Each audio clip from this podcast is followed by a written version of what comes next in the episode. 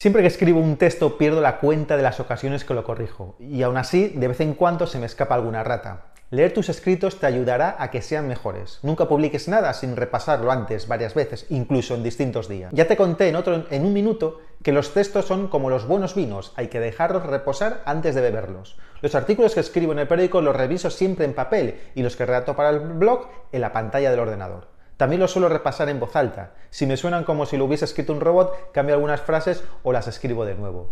Leer en voz alta te ayudará a saber, por ejemplo, si una oración es muy larga. Si te quedas sin aliento, vuelve a redactarla y hazla más corta.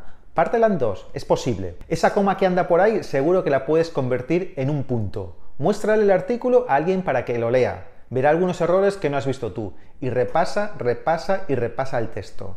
Eso sí, Llega un momento en el que tienes que dejar que vuele y publicarlo, aunque creas que no está perfecto. No hay nada perfecto en esta vida. No te obsesiones con conseguir un escrito impecable, porque entonces nunca lo publicarás. Picasso decía que ninguno de sus cuadros estaba acabado, pero había un momento en el que los tenía que dejar volar. Y el pintor Paul Cézanne que nunca estuvo satisfecho con el resultado final de sus obras, rara vez las firmaba, aseguró que terminar las cosas era de imbéciles. Hasta el próximo en un minuto.